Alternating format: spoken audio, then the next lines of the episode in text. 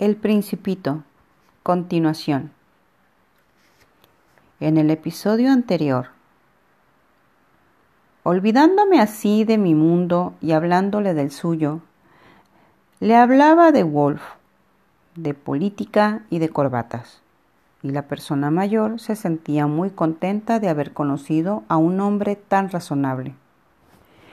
Viví así, solo, sin nadie con quien hablar seriamente hasta que tuve una seria avería en el desierto del Sahara hace seis años. Algo se había roto en mi motor, y como no viajaban conmigo ni pasajeros ni mecánicos, me dispuse a realizar solo una difícil reparación. Era para mí cuestión de vida o muerte, ya que solo tenía agua para calmar mi sed durante unos ocho días. La primera noche dormí sobre la arena a mil millas de toda tierra habitada. Estaba más solo que un náufrago en medio del océano. ¿Pueden ustedes imaginarse mi sorpresa cuando al día siguiente, al despertar, oí una pequeña vocecita que decía, Por favor, dibuja un cordero. ¿Eh? Dibújame un cordero. Me puse de pie de un salto, como si hubiera sido golpeado por un rayo. Me froté los ojos, miré bien y vi un hombrecito extraordinario que me observaba gravemente. Aunque mm,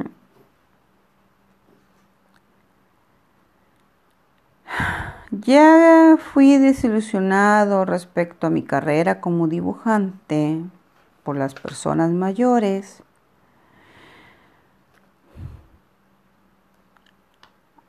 aprendí a dibujar boas cerradas y boas abiertas. Miré la aparición con ojos absortos por el asombro. No olvidéis que me encontraba a mil millas de toda región habitada y mi pequeño hombrecito no parecía ni perdido, ni muerto de fatiga, ni de sed, ni de miedo. No tenía en absoluto la apariencia de un niño perdido en medio del desierto, a mil millas de toda región habitada.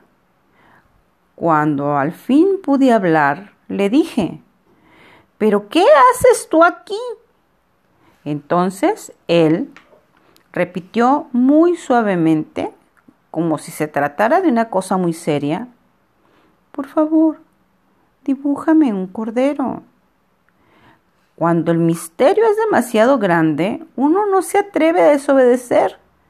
Por absurdo que pareciese, a mil millas de toda región habitada y en peligro de muerte.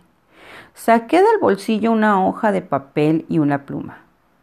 Recordé entonces que yo había estudiado principalmente geografía, historia, cálculo y gramática y le dije al hombrecito, con un poco de mal humor, que no sabía dibujar.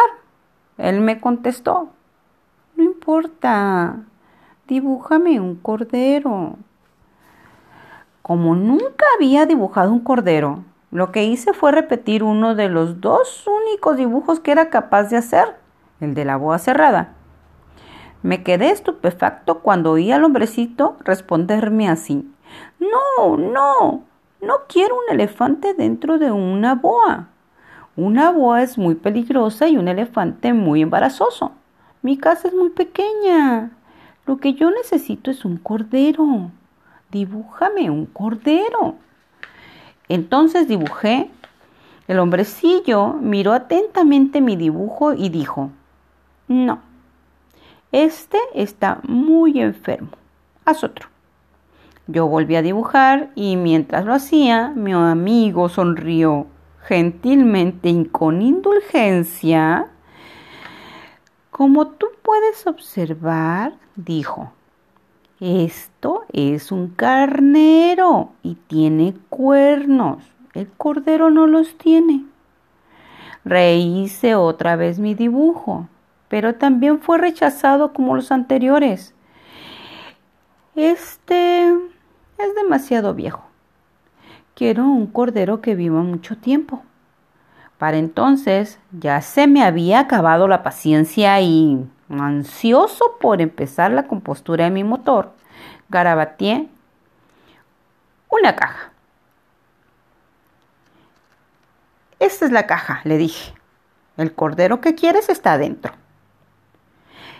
Quedé verdaderamente sorprendido al ver la cara iluminada de mi joven juez.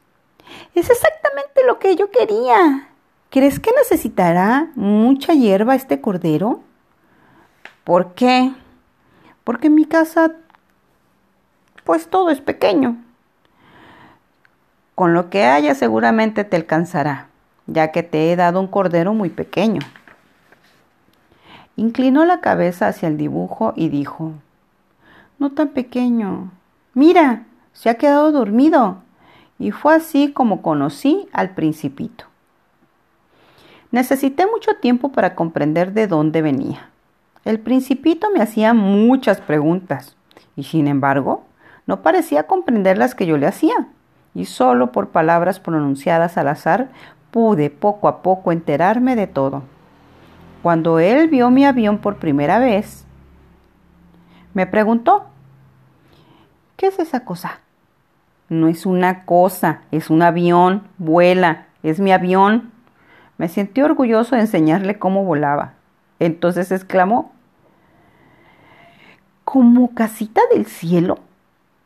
Sí, dije modestamente. ¡Ah! ¡Qué divertido! Y el principito soltó una gran carcajada que me irritó mucho. Deseo que se tomen en serio mis desgracias. Después agregó, ¿Así que tú también vienes del cielo? ¿De qué planeta vienes? Alcancé a ver rápidamente una luz en el misterio de su presencia y le pregunté bruscamente, ¿entonces vienes de otro planeta? Pero él no respondió. Movió la cabeza suavemente observando mi avión.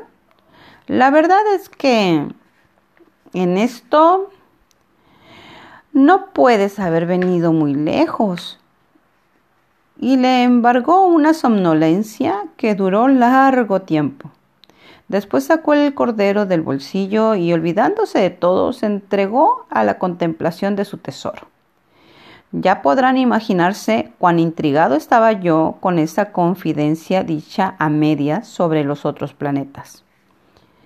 Entonces traté de conocer más. ¿De dónde vienes, hombrecito? ¿Dónde está tu casa? ¿A dónde quiere llevarte mi cordero?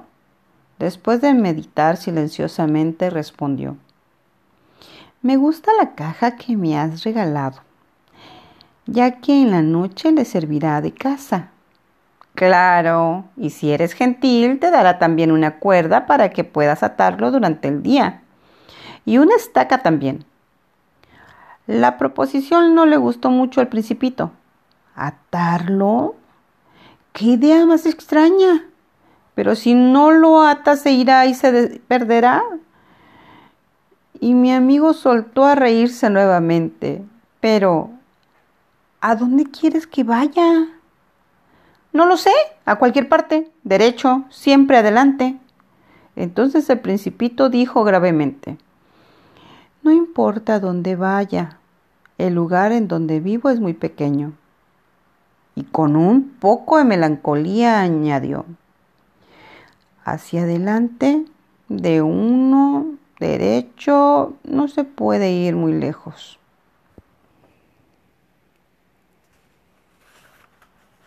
Continuará.